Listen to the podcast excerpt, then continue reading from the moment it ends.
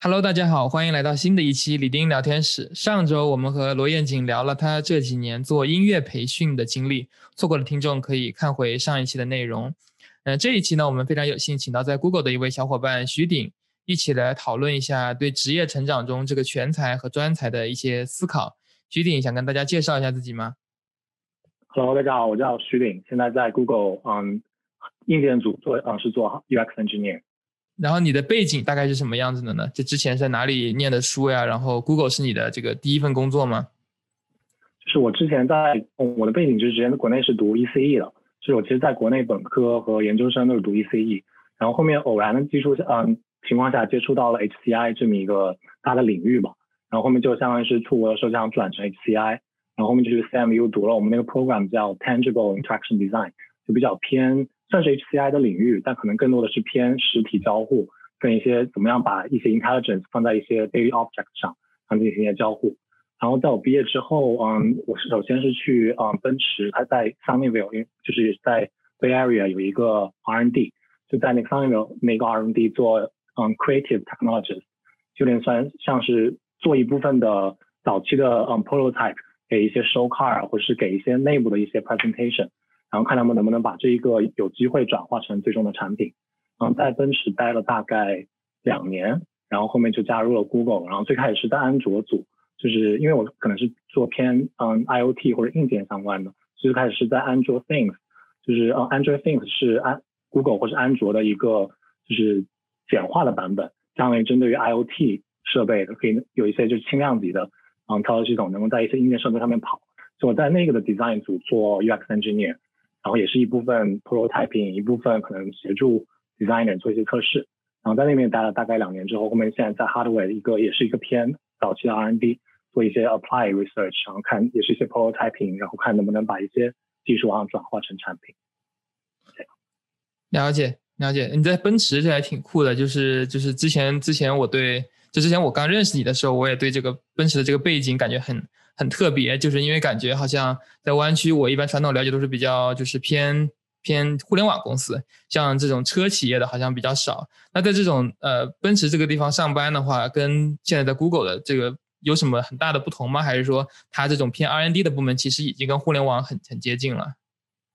其实我一个很明显的感受是，我觉得可能就是汽车行业其实属于一个比较传统的行业，就跟互联网行业比起来的话，它整个的迭代会比较慢。加上汽车，它其实可能第一需求是要求比较 robust，会比较安全，所以它整个的行业，我觉得相对互联网行业来说会比较滞后，可能像他们的一些操作系统或是一些他们的就是用户界面都会相对的比较滞后。所以经常我们内部会开玩笑说，哎，现在做的这个 design system，可能大概要三年之后真正 launch 了，但三年之后你再把你这个 design 这个东西放你的 portfolio 上，就会觉得，哎，好像这个别人看好像已经也已经过时了，所以就有一个永远的一个滞后期。但是奔驰当时我觉得很有意思的一点是说，因为它本整个的这个品牌是属于一个 luxury brand，就它是在嗯汽车这个领域是做一些比较嗯体验比较好，然后可能材料啊设计都是比较属于就是嗯 luxury。那当时我 manager 说我们他们想做一个就是说，哎我们怎么能把现在大家的交互都是基于这种屏幕的交互，我们怎么把这些实体的交互，像是一些就是方向盘啊、座椅啊，或者是这种嗯汽车的门这种东西，能不能加入到整个这个交互过程中，然后加上因为奔驰它本身是一个这种 luxury brand 的话，他们有一部分的这种就是投资，或者说他们有这样的会嗯想法，或者能让用户能更能接受，嗯有这种 margin，嗯就是他们的产品的话可以把这些放进去，然后再来给用户慢慢慢慢逐步实现那个 vision 嘛，所以这一点当时是挺打动我一点，我觉得应该还挺有意思的去那个组。那你在那现在在 Google 的话，我之前也了解到你是觉得现在。是越来越像一个全才方面的这个这样子的培养，呃，你最近的这个这方面有什么多的这个新的思考吗？是，其实我感觉就像是我们那个就是专业出来的人的一种宿命一样，就是我们讨论很多这种问题，因为和就是像刚刚说的 HCI 或者是 CS 相关背景的话，反正我们那个项目可能大概经常是在学校的时候，我们每个学期必须要有一个这种 hands-on 的 project，然后为了去做这个 project 的话，可能有时候是做 projection mapping。有时候是一些跟嗯 audio 有关相关的，可能有一些是跟就是实体上一些 motor 动起来这些相关的东西，可能就是可能不同的地方就用到不同的技能，所以导致可能就是你每个地方都会一点，但好像每个地方都不精，所以我就每次去跟别人交流的时候，好像我我也做一些 hardware，也做一些软就软件部分，也做一些 fabrication、machine shop 什么之类的，但好像都不是在任何一个领域都不是非常的精通，就导致了在职业上面来讲的话，我会觉得可能也是属于职业定位嘛，因为 UX engineer 它的本身本身的定位或者是 creative technology 有点像是游走于 design 和 eng 中间的某一某一部分的这一个定位。所以可能就是说，哎，你在不同工中成不同的职责或者是不同的，嗯，使用不同的技能。就因为我个人来说，我还是挺喜欢就是就这种讲说这种不同的项目，你可能使用不同的技能，或者可能需要学或者就是快速嗯获取一个什么样的技能，然后用在这一个项目中，可能不就是还是同样，就是因为不是专才，可能用的东西会比较相对浅层一点，或者说做一个 prototyping 是 work 的。那可能真正要把这个 prototyping 怎么转化成这种 large 嗯 scale 或是一些很需要 robust 的部分的话，哎，我们这个就我我个人的感受是说啊，我就不是对应的这种嗯没有相应的技能去实现那一部分，可能更多是 A 一些早期的一些什么想法，可能需要用到很多不同的技能或者技术，然后来实现这么一个 idea 之后，再给对应的那些可能做那一块的人，他们会有更专业的领域的知识，会说哎这可能会有一些什么样的限制，或者是哪一些可行，或者说哎这是个不错 idea，我们可以继续就是 push forward。对，然后你刚才说到这个这个这个 program，你说的是 CMU 的这个 HCI 的 master 项目，是这个 tangible media 吗？是 tangible interaction design，tangible interaction design，OK。然后其实我我对你说的这个什么东西都懂一点，这个其实我也就有一些感触，就是在我本科的时候，我也做一个一个机器人的一个一个比赛，在那个当中，其实也是就是有硬件。有像你说的 motor 啊，然后当时没有用到声音了，但是是有光啊这种光光的 sensor 这各种的一种结合。然后其实我对硬件基本上是一无所知的，但是为了要使整个机身动起来，然后有时候硬件的的小伙伴们又不在的时候，那就被迫得去学一些一些这个东西，甚至得自己自己用一些现有的那些铝条啊搭建成一个东西出来。当然我拧的那些螺丝打那些洞肯定都不是最最准的，但是呢。反正，在没有别的情况下的时候，这也能够 work 了。然后加上我在自己的写的这个软件，能够拼建出一个系统来。所以这个当时是是对于我的感觉就是，我能学到很多各方面的知识。但是呢，我又非常不敢去 claim 我懂任何的硬件，或者我懂任何怎么造机器人的。但是事实呢，又是我真的造出了一个出来。只不过它可能就是呃，内行人看也知道，哦，这其实其实不是一个。一个特别优秀的机器人，但只是它能够能够 pass 最基础的这个 bar。对，所以我觉得这很有意思，因为我也就是非常同意，因为就每次的时候你说，哎，我不好像做这一点做那一点，都说什么都会一点，那就是其实心里有点心虚，觉得其实我在任何一个领域其实都不是很就是没有那种很 in depth knowledge。因为大部分这些做过一些相关的项目或者知道大概哎怎么 work 的，但具体真正到某一个很，比如说你要做 CV 相关或者是 machine learning 相关的话，其实真正的一些技术或者算法。可能就跟就专业比赛，其实就我们就像是一个门外汉一样。所以，但是另外一方面，我觉得很有意思点是，因为其实我始终定义为是我们可能是我是一直都在 UX 组相关做的，可能更多的是偏说，把这一些不同的技能当做是一项帮助你实现你的想法的一些技能，然后最终你卖的还是你这个 idea，或者是你做了这么一个 prototype，然后看说能实现什么样的一个嗯 go 或者是 vision，然后来实现这么一个目标。我觉得这这一点是我觉得还挺有意思的。那你现在觉得这个全才他是是那个专业里面很多你的朋友同学，他们现在都是一个类似于这种全才型的这种人才，还是说，呃，还是有一部分是最后，呃，变成了一个比如纯 engineer，他在 engineering 自己那个领域有很深的造诣，而没有继续选择做这种呃个个都懂一点点这样子的这种职业发展呢？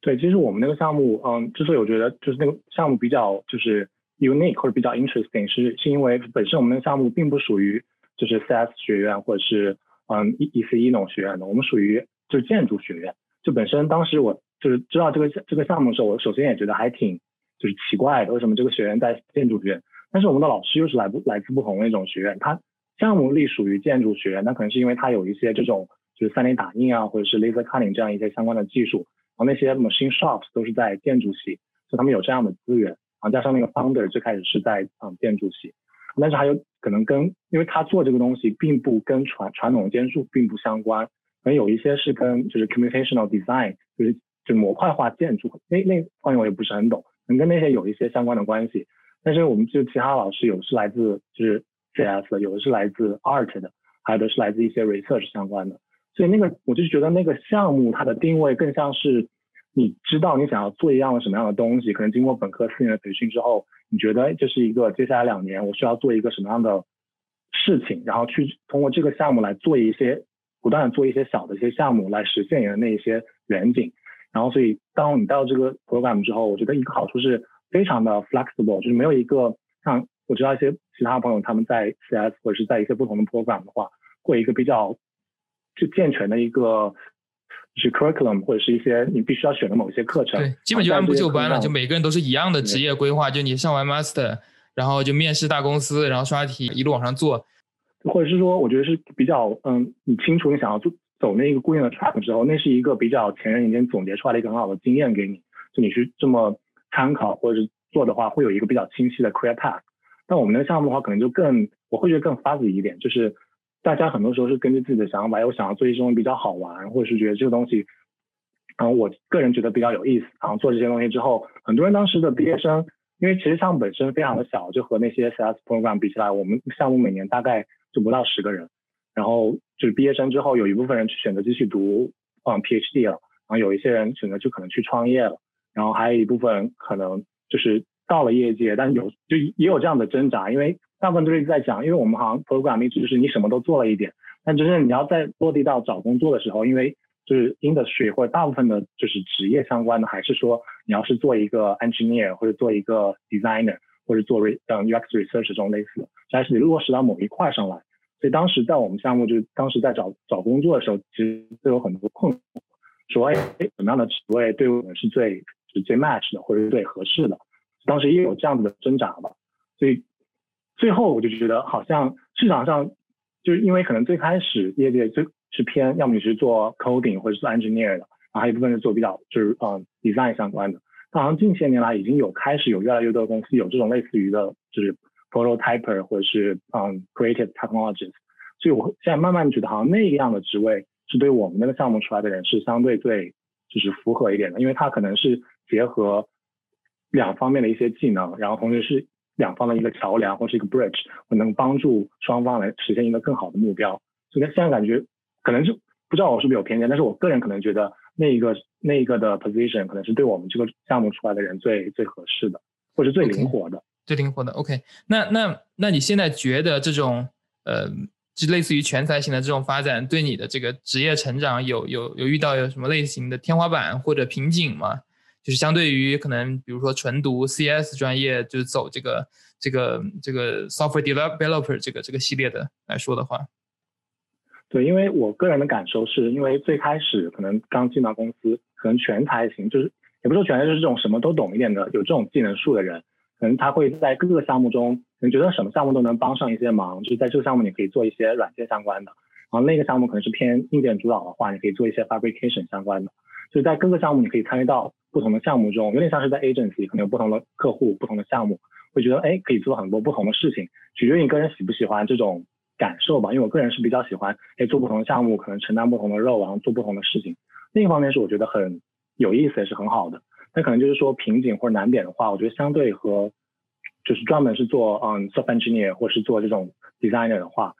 最开始会觉得嗯相对可能少了一点 ownership，因为有点更像是说可能嗯 designer 是 own 了整个的这个设计流程，然后嗯 software engineer 可能是嗯 own 了整个这个实现，然后但是中间这个嗯 UX designer 他真正的 contribution 是要么是能够帮助你把这个 process 就是迭代的更快，或者是说能做了一些最开始的想法能让嗯设计师和 engineer 更更好的沟通。所以就很有时候这种东西就比较虚，说说的不好听一点，所以就很难落实成就是你的真正的 impact 是怎么样。就在职业就是发展规划起来的话，我首先觉得可能会相对慢一点，或者说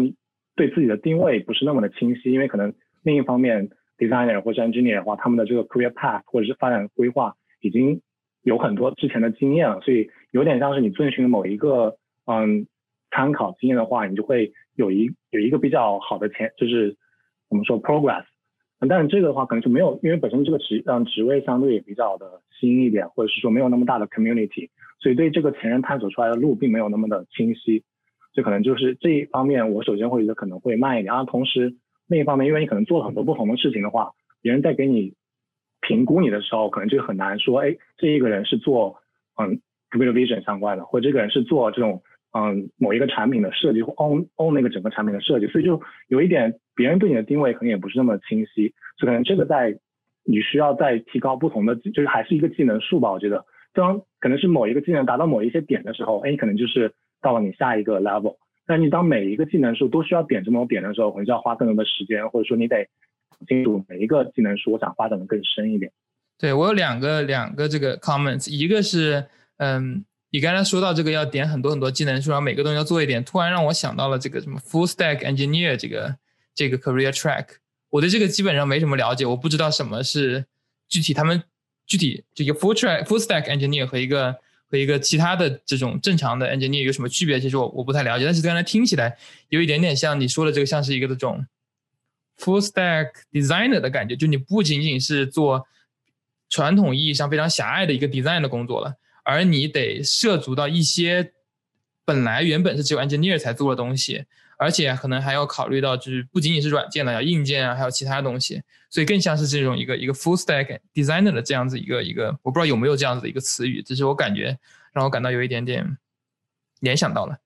嗯，对，然后然后第二个第二个呃 comment 就是呃之前我跟我的很多同事啊朋友聊天，然后。呃，也在做一些职业的这个思考，然后其中有一个词反复的出现，就是这个什么 T shape 的这个人才。就 T 的话，它就是有一个横向，有一个竖向。然后，呃，因为我的大部分的这种同朋友圈子或者同事圈子都是比较偏 T 里面那个竖杠的，因为可能比如都是 PhD，呃，这样子的，对对？一个方向钻的非常非常深。像我可能就是对 Graphics 啊，对 Vision 的某一些小方向。钻得很深的，然后同时呢，我可能对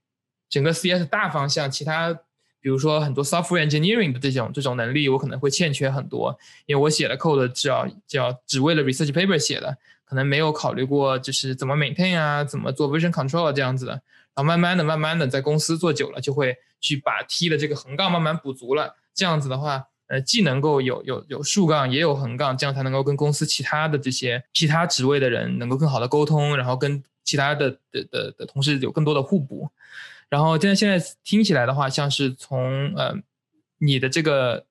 研究生的这个项目出来，同学可能横杠这上面是非常好的，因为必须要去嗯了解各个方向的这些东西，然后搭出自己的一个 prototype。但是呢，由于他的训练是没有 focus 在说啊，你要把 HCI 的某一个小领域钻的特别特别透的，他并没有这样子的要求，也没有给你你们这样子的时间去做这个培训，所以说可能现在感你感觉缺的是这个这个树干，然后嗯，你觉得有缺吗？这个是我第一个问题是。对，因为我觉得这个就是这个话题很有意思，因为我之前在我们项目就经常讨论这个问题，然后我跟我现在的 manager 就是经理呃经理也讨论过其实这个问题，因为就是像你说，大部分我的感觉是出来时候是就是有这个树杠，然后你再慢慢。reach 到一些其他的领域，然后知道各个技能相关的各个其他领域相关的知识之后，能更好的扩宽就整个的这种嗯见识或者是整个的就是嗯知识面嘛。但就我们项目出来横杠的话，我就会觉得首先，因为首先在职嗯业界对这个横杠的需求，就是有这么一个职位，如果是要需要所有种每个技能都一点的话，这种职位本身就很少。所以开始在找这种职位的时候，你怎么定位自己就首先是比较难，我觉得，然后。好在是因为现在有越越来越多的一些公司会有这么样的一些坑，然后出来之后，我觉得哎，好像能够弥补。说哎，你有了这些横杠技能之后，你还是可以做有你有一些组或者有一些项目还是需要这样子的，就是嗯 talent 或这样的人过来做这么一些事情。所以我觉得那还是，对我我觉得是还挺高兴的，因为我最开始如果刚要毕业的话，我其实也不是很清楚我究竟是要专精于哪一方面，因为如果要把我们的技能 match 到。就市场上这一些职位的话，其实有一定的难度啊。但是就是在公司，即便是现在这个职位，可能是不同的项目做不同的事情，每个都做一点之后，几年下来，我还是觉得就是和有了树杠，可能你先到某一个专精，再扩散、再发散，或是你最开始有有了不同的一些技能点之后，再往某一个方面钻，还是就是还是需要找到这么某一个方面，你觉得你可以继续往下钻的一个地方。所以我觉得可能最终还是殊途同归。那就回到你的问题，说缺这个吗？我首先我觉得是缺的，就是还得找到一个，就是因为什么都做一点的话，可能就是不好听点，就是什么也都不精，什么可能都是和别人看了你这个这个 prototype 说，哎，觉得这个有意思，但真正落实到地的话，可能还有很多的一些知识需要去补去补充补缺。那如果你在那一方面是比较专精的话，你首先可能会想到的和不知道那些领域相关知识的就想的本身就不一样。然后之前在做 prototyping 的时候，可能也会想到很多的一些限制。然后之前在最后成品或者是一些 idea 能够落地的话，会有一些更好的考量。在最开始做一些很好考量的话，然后最后再跟别人去沟通，可能会就更容易，就是更顺着他们的一些专专业知识背景的话，会更容易实现吧。所以我觉得就还是能够找到这么一个对应的某一个点，也觉得想发展那个方面的领域，然后我觉得是有必要的。但是从另一方面，我会觉得说，哎，可能。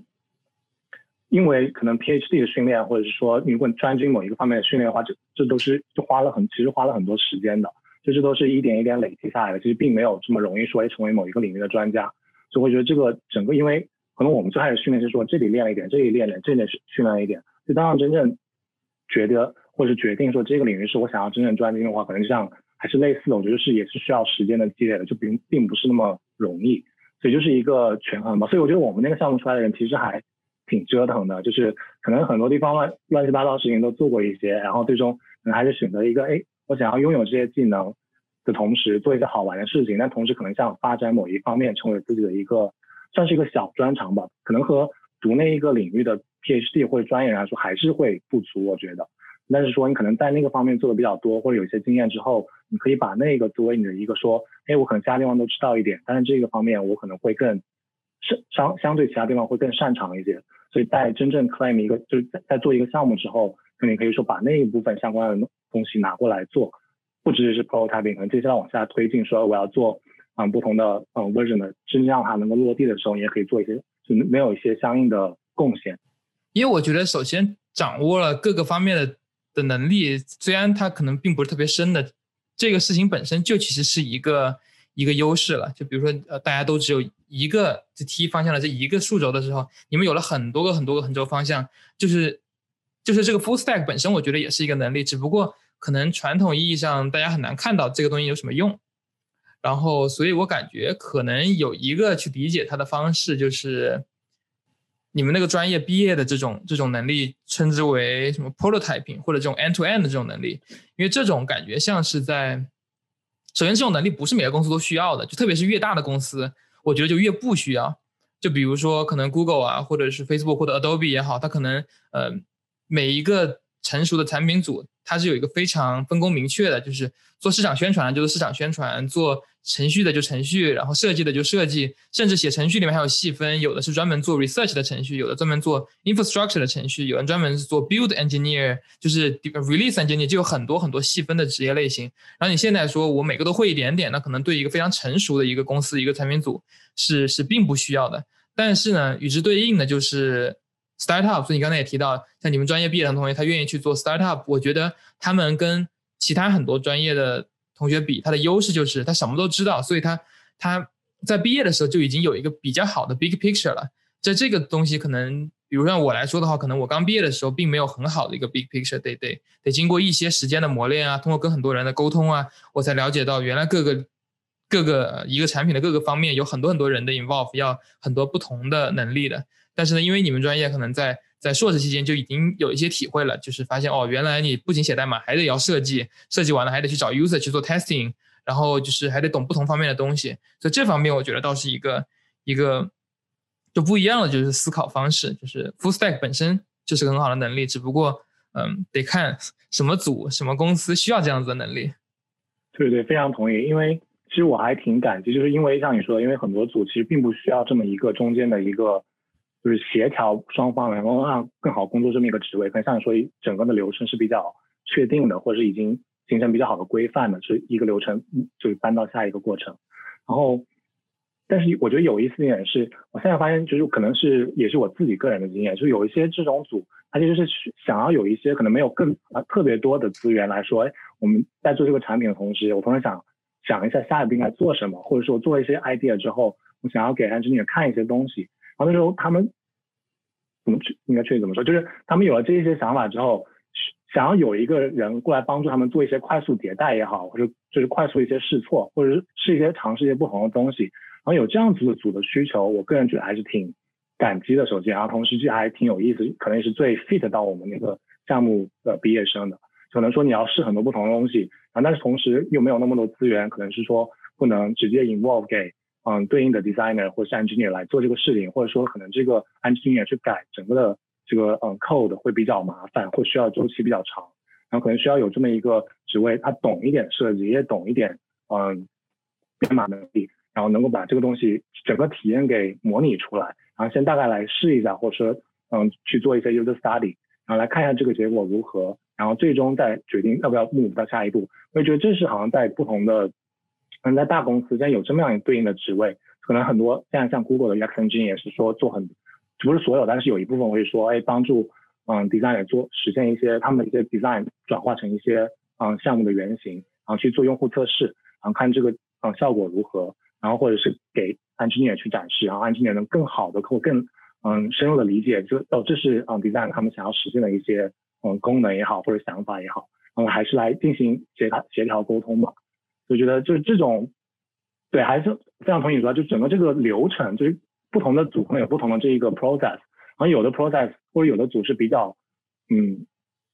就是 value 或者是重视或者有这种 credit 给这种需要你来迭代的这么一个人的，所以这样子的 prototyper 可能是一个我们比较对应的就是职位也好，或者是在整个流程中的那一环。对，在不同公司的不同的组的不同阶段，都是有可能。像比如说，就算 Google 本身是个非常大的公司，但它内部也会有很小的组。对于一个刚刚萌芽的一个想要内部做的 secret project，它肯定也会跟 startup 很类似。它没有很多的这个这个 headcount 招很多人，所以它每一个人必须得都得掌握很多的能力。在这种情况下，它其实跟一个 startup 是是很类似的，只是它是 Google 放的的一个 startup 这种类型的感觉一样。你必须在一年之内。做出什么样的一个成绩来，才能够保证你明年有新的 funding、新的这个这个公司的 support 这样子的？所以在这种情况下，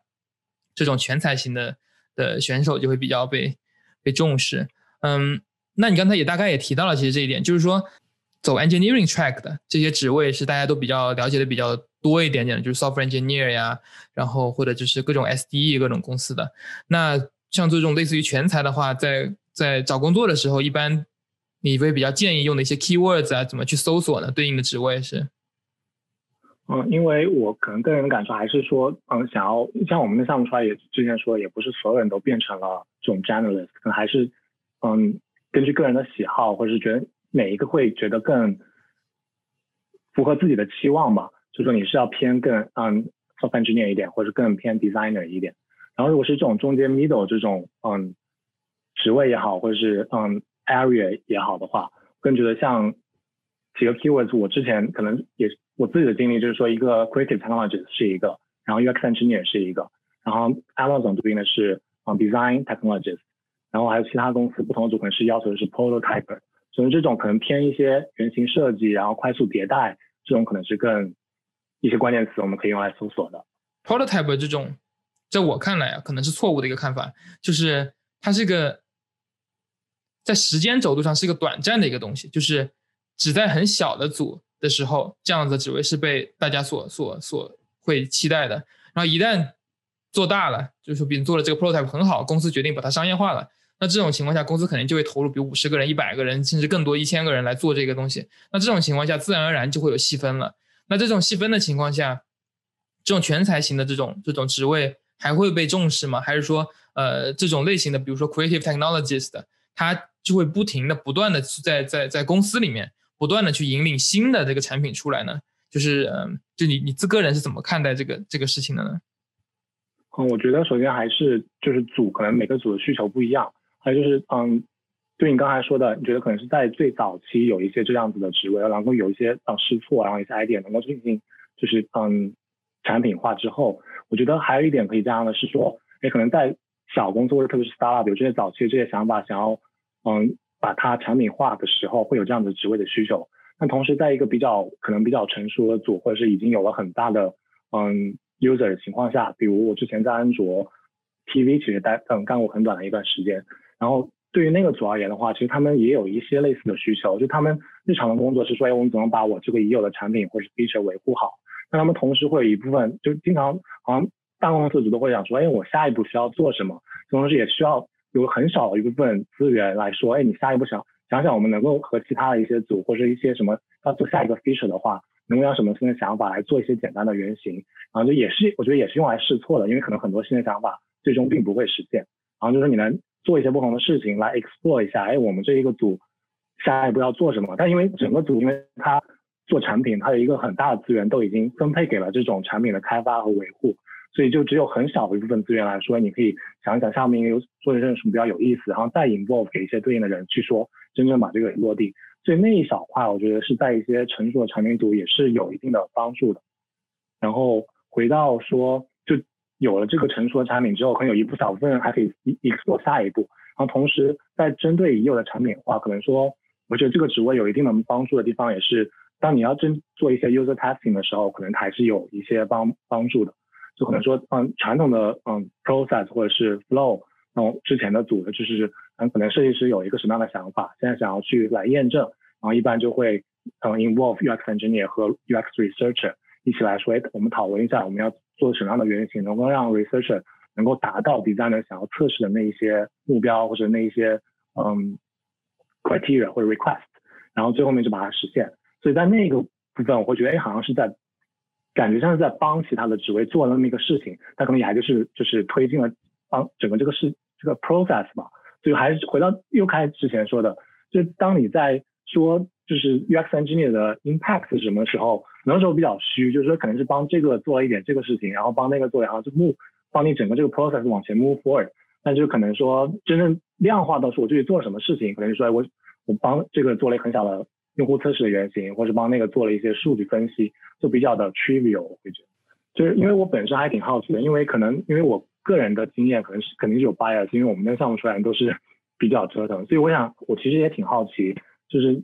你们是就是出来之后有明确说，就是这个职位或者是这个领域可能是我想要从事的相关的发展方向的话，就这个的整个职业发展的体验和我们的体验可能是不一样，所以我还挺好奇从你的角度是什么样的感受的。就我的我的角度，就可能可能我当时就读博快毕业的时候。当时的这个这个呃脑子想的也比较简单，反正我就想从事 CS 方面的这种业界的工作，然后嗯，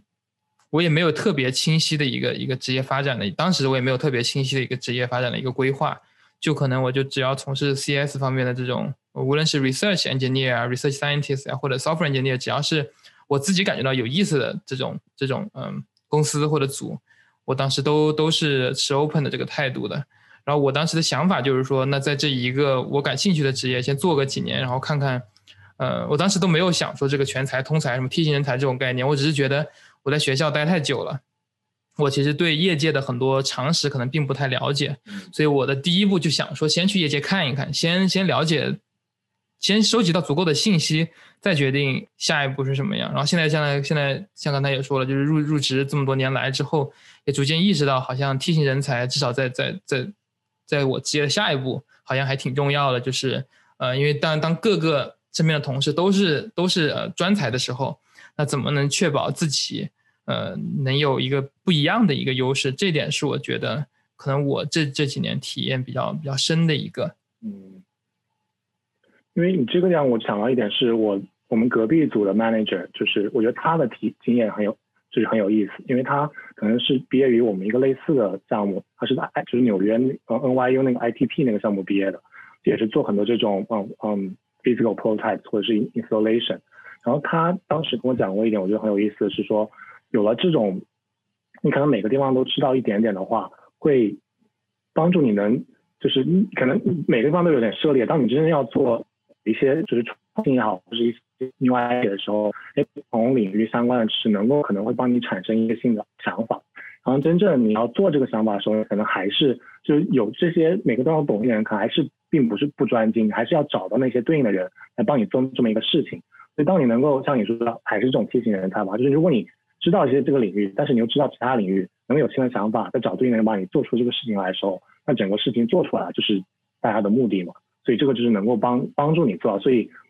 他当时是啊，嗯，当时我们因为有讨讨论这个话题的前提是说，哎，到底因为我也有一些类似的职业生涯困惑，说到底是说要更纵向发展某一个方面，还是说你每个领域再继续点一点不同的技能树？然后他就说，其实最终都是殊途同归，然后大家是为了把这个事情给做好，然后最理想情况下，对你是想要有这样的梯形复合型人才，那可能就是也首先花时间，然后也也看就是精力可能。对，我觉得，对我刚才又想到另外一个一个可以解释这个梯形人的一个一个一个东西，就是说，嗯，作为 PhD 那几年，可能我们在一个方向钻研的很深，然后呢，不仅是在建立这个 T，这个 T 可能因为当时选，至少我选专业的时候，我并没有想的那么深，这个 T 是这个是不是我一直就是这这这一个我的 career 都一直追求这一个一个方向的，但是在这读的过程中，我掌握的不仅仅是这个方向的知识，而是怎么去快速去。去打通不同新方向的，因为就读这一个方向，同时其实也是有很多小方向的嘛，你得不断去学，在声学这个里面还有不同的东西，在仿真这个里面有不同的东西，所以掌握的是这种在怎么在有限的时间内很快去开拓新的这个小领域的这样子的一个一个一个技能点。啊，所以说嗯，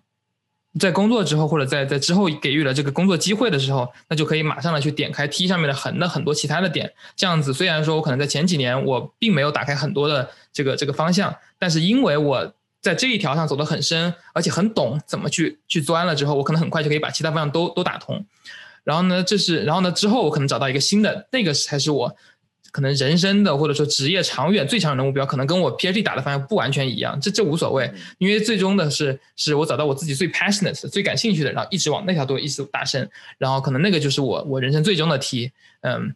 然后呢放放回到这个全才的这个，可能是在在嗯。在硕士啊这种或者职业前几年的这个时间，锻炼的就是直接就是锻炼在找到自己的那个方向。然后找到那个之后，可能你们就说哦，那我发现虽然我很 enjoy prototype building，但是我还是其中最想要做的是，比如说跟 audio interaction，或者说跟硬件打交道，所以你就会在硬件，比如自己天天焊板子、面包板什么的，你就特别 passionate。然后在那个做的越做越深之后，你就会也实现一个提薪人才。反正就像你刚才说的，殊途同归，只不过是我们是是可能嗯，至少经过 PhD 训练的，可能就是嗯。先是靠打桩来锻炼能力，你们就是直接靠靠靠这个，直接靠挖洞来，直接就是在挖洞的过程中来锻炼自己这个这个，呃，掌握新技能的这个能力。我觉得你说这个有一点非常有意思，是因为最近我也在就是在想这个问题吧，因为我就好像就是看到了以往的经验都是说，哎，像你说先打一个桩比较深，知道那个领域，其实并不仅仅是那个领域的知识，更多可能是这一个方法和这一个过程，然后你可以再找到其他的。然后我觉得有一个想法说，既然大家这种都是这样子的经验经验，是不是说这个比就先打桩再扩散，比如说你可能地方都钻一点洞了，再去会更有效一点，或者是更容易一点？因为像比如说你先挖不同的洞，你找到自己的哎，觉得这个地方我非常感兴趣或者说 passion，但你真正要去钻的时候，我就可能会碰到一个瓶颈也好，问题也好，就是说，哎，可能我每个地方都会了一点，然后再往这边下钻，首先可能需要耐下性子来，然后其次可能需要一些更专业的知识，然后花需要花更多的时间。这时候我就会好奇，就是如果你有了相关的经验再去钻这个洞，嗯，打这个桩，会不会就会跟就是另外一个途径过来人说，那个会。没有那么有耐心，可能是我们这，因为你还可以跳到其他领域，说，哎，可能那个领域我可以再往下钻一点。但相比说，你之前已经钻的很深，再去扩散，会不会相对来说也会更容易一些，或是更有的放矢一些？对，我觉得你说的这个耐心肯定是一点了，但是这个我感觉可能是一方面，我可能我自己更愿意去去分析的是信心。就是你知道你自己只要花足够多的时间，你是可以把这个事情做好的。就你可以挖的够深的，然后你不去挖的更深的原因，比如说你我们之所以在 PhD 只挖了一条的原因，是我们选择了我们只在这个方向挖的很深，因为我们要毕业要写一个很深的这个这个论文。但是呢，我们知道如果我们想要的话，我们可以在任何其他方向也去钻研。当然了，这个就是自己的的选择嘛，你得花时间花精力去去学习不同的东西。但是是。至少我感觉一个成功的一个一个 PhD 同学应该是非常有自信的，就是说你不会说我只敢在自己熟悉的这个领域里面做东西，这个是是那我感觉挺失败的。如果一个 PhD 毕业生他说我 PhD 发了三篇论文的这个领域，我以后也只敢在这个领域做，我都不敢去去尝试新的方向，那那其实他就没有学到这个方法论，他只是学会了在这一个很小的领域里面怎么去去做研究，这不是我想要的这个这个 PhD。嗯，我我感觉这个信心其实是是非常重要的，因为很多时候工作中没有什么特别难的事情，只是说就是你会一直感觉啊，我自己是不是做不做得来啊？然后我就如果我 commit 了这个事情，的话，我能不能在给给定的时间内做好啊什么的？然后我感觉我前些年的锻炼就给了我这个信心，就是该该拼一把的时候我会去拼，而且我知道应该能做好。然后做不好的话，我应该也会有有很好的这个。reflection，说为什么我没有做好，就是不是呃我漏了哪些专业的一些一些知识啊，没有问到合适的人呀，没有读到合适的文献啊等等方面的东西。对，我觉得你这个说的非常有意思，其实非常好，因为可能对应的就你说的这一个信心或者学习能力的话，可能对应到我们项目之前人讨论的点就是说，嗯，大家需要有这么一个技能或者也就是信心啊，说我能快速。嗯，学习到一个什么新的，或者 pick up 一个什么新的技能，然后做一些原型。可能说我最开始，比如说我最要做一个 train 一个什么 model，可能之前并没有相关的经验。那可能我们这对应的话是说，哎，你有这个信息是能，可能不说和嗯专业的人相比，可能是不能比的。但是说真的要做一个什么事情来验证你的想法，哎，你有这个能力或者这个信心，能把那一项的知识抽取出来，或者自学也好，或者是用一些别人搭载的一些 library，然后实现你想要的功能。所以这就是我觉得好，你说那个对我。跟我们这个是有点对应，我觉得那个还挺有意思的。对，对，就转化的能力。对，对。那如果最后的话，你要跟比如说你刚毕业呢，或者自己就是给一个 feedback，你会说也也是要像呃，就是就是像现在你的职业道路一样，也是去去做这种 creative technology 这条职业道路，还是跟当时的自己说，哎呀，我们已经在硕士间已经做的很宽了，我们现在一入行就得 narrow down 呢？就是你会选择怎么样的一个给自己当时的自己一个说什么呢？嗯，我就是只针对我自己的话，我可能会让我再选一个，我可能是还是因为我喜欢这种整个就是 pipeline 或者整个 process，还是选择一个类似的职位。那可能这样说会挑一个自己可能也有相关的经验，或者更擅长，或者是也同时感兴趣的过程。因为你本身做这个事情，你会觉得很有，要说成就感，成就感也好，或者说获得快乐。然后你做这个整个这个事情做获得快乐的同时，然后可能会再深入在某一方面，像你说的在。Software engineer 或或者是我可能更擅长写软件，或者是更擅长焊板子，就找到这一个你可能更擅长的同时再相对专深挖一点。然后还有一点我想说，就是我个人感受是可能还是整一整个东西有不同的嗯 stage，像你说不同的阶段，可能是像可能我比较想说是非常早期，然后呢做一些这种嗯 brainstorming 或者是脑爆，然后再想一些想法，然后做一些简单的原嗯原型，然后再入到下一个阶段。然后还一个还一个类型，可能就中间其实这是一个很长的过程，怎么把这个原型转化成相对应的完善的技术和一些完善的产品出来。但是还有一点，我觉得我们就是我个人比较感兴趣是，当你有了这一个产品或者技术之后，再来做一些应用，或者说能把这个技术应用在一些其他不同的领域。所以这一点我个人也是很喜欢。所以就是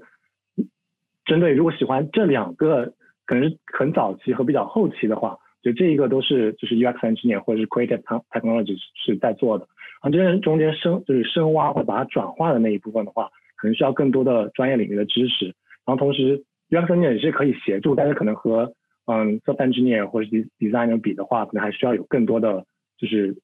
是落地的一些技能，可能是需要我们就我们我们这种人需要更多学习的地方。OK，了解。嗯，谢谢徐鼎跟我们的分享。今天，那么今天我们节目就到这里了。欢迎订阅我们微信公众号，或者在 Podcast APP 里面订阅这个节目，搜索“李丁聊天室”就可以找到了。如果你有任何问题，在 Show Notes 里面也会有我们呃的官方网站和联系方式。我们下期再见，拜拜。对，拜拜。